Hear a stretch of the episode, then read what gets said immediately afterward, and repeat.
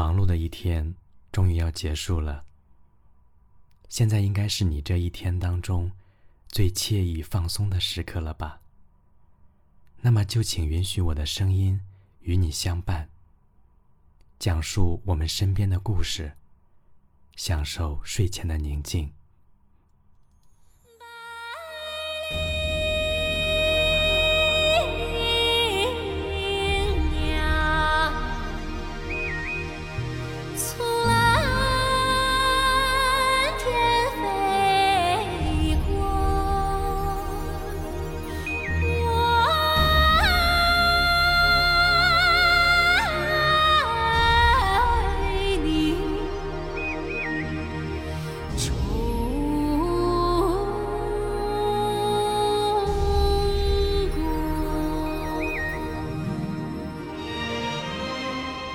中秋国庆在同一天，在二十一世纪只有四次，剩下两次是在二零三一年和二零七七年。我们不一定都能拥有，所以你要和喜欢的人一起吃月饼、看月亮。窗外的长台高速公路被车尾的红灯连成了一条望不到尽头的红线。回家的喜悦。随着油门和刹车不断变化的频率，一点一点消磨。不论你现在是在哪一条高速公路上，都不要太着急，因为啊，堵着堵着就习惯了。带回去的月饼吃完了没关系，家里还有。平平安安才是最重要的。你是否已经规划好了这八天的行程了呢？如果你不想给景区添堵，也不想心里添堵，不妨看看书吧。我在这里啊，为大家推荐五本书。窝在沙发里看书，岂不美滋滋？第一本《追风筝的人》，不做懦弱的病夫，不做悲剧的看客。一部关于爱和背叛、愧疚和赎罪的小说。年少的哈桑在风中疾走，追逐着我的友谊，也追逐着自己内心的忠诚和深爱。他了解背叛，了解罪恶，却用爱和忠厚包容并原谅了一切。人只有一辈子，我们也不是生而麻木，别因为一时的懦弱、一时的贪生怕死，做出让自己后悔的选择。何况。很多时候根本不会死，何况即使苟且活下来，会有一种叫良心的东西时刻带给你折磨。悲剧的看客和冷漠者，配不上一切美好的东西。第二本，偷影子的人，你的影子就是你的心。那个弱小的孩子，被欺负、被惩罚、被抛弃，终于有一天。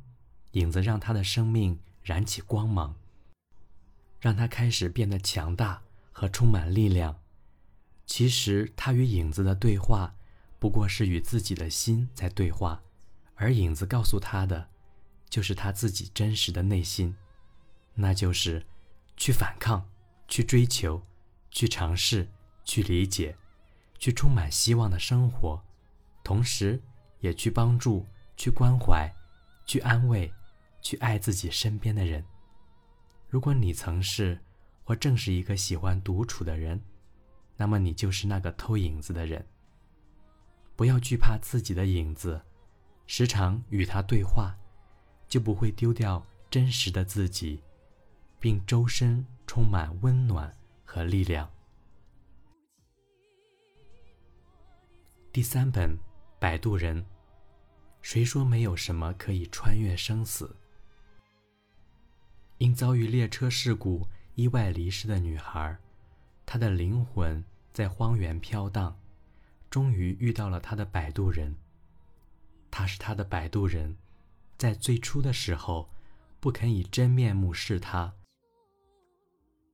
因为担心他会叫、会闹、会接受不了自己的灵魂已经与身体分开的事实。他是她的摆渡人。即便遇到恶魔在制造惨剧，依然不能愤恨而出，弃他而去，他有自己需要守护的灵魂，他要对这个灵魂负责。他是他的摆渡人，当将他送到了目的地，他不敢于规矩，只能用一个谎言为自己制造出一幕离开的戏。可惜他的脚步太慢，来不及逃离他爱的肆意和深沉。即使他用巧妙而无耻的谎言，把他一个人留在了分界线的那一端，隔着两个世界的屏障，看着他精神崩溃，看着他慢慢的绝望。即使他已经在摆渡新的灵魂，却依然抵抗不了他放弃新生，穿越荒原来找他的爱和勇气。没有什么可以穿越生死，可是他们。偏偏穿越了生死，他为他放弃了新生，他为他冒险，放弃了荒原。没有什么可以超越生死，可是爱已经足够超越一切。第四本，无声告白，每个人都是一个莉迪亚。我们终此一生，要如何摆脱他人的期待，找到真正的自己？小的时候，习惯了每次考试得第一，拿奖状，被夸奖；习惯了妈妈骄傲地跟阿姨们说：“我家孩子在家帮我做饭、洗碗，都不用说。”习惯了每次跟爸妈出去都安安静静做个乖孩子。后来又习惯了在饭桌上敬大人酒，只是为了让爸妈更有面子，而这一切都为了他们的期待。当你离开家时，你会觉得，就是新的生活的开始。内心一直蠢蠢欲动的情绪终于爆发出来。不要再假装，不要再配合，不要再为了他们的期待活着。要挣脱，要自由。我不知道莉迪亚，在她跨出小船走向水里的那一刻，她是怎么想的？她或者在想。我终于解脱了，终于可以为自己而活。可是，所有的孩子都能去做自己想做的事吗？我们终此一生，就是要摆脱他人的期待，找到真正的自己。第五本书，岛上书店。无人为岛，一书一世界。每一个爱读书的人，都有一个强大的灵魂。因为一本书是一个世界，当一个人徜徉在不同的世界里，体会各种快乐和忧愁，自己的灵魂也会获得洗礼，并变得丰富和强大。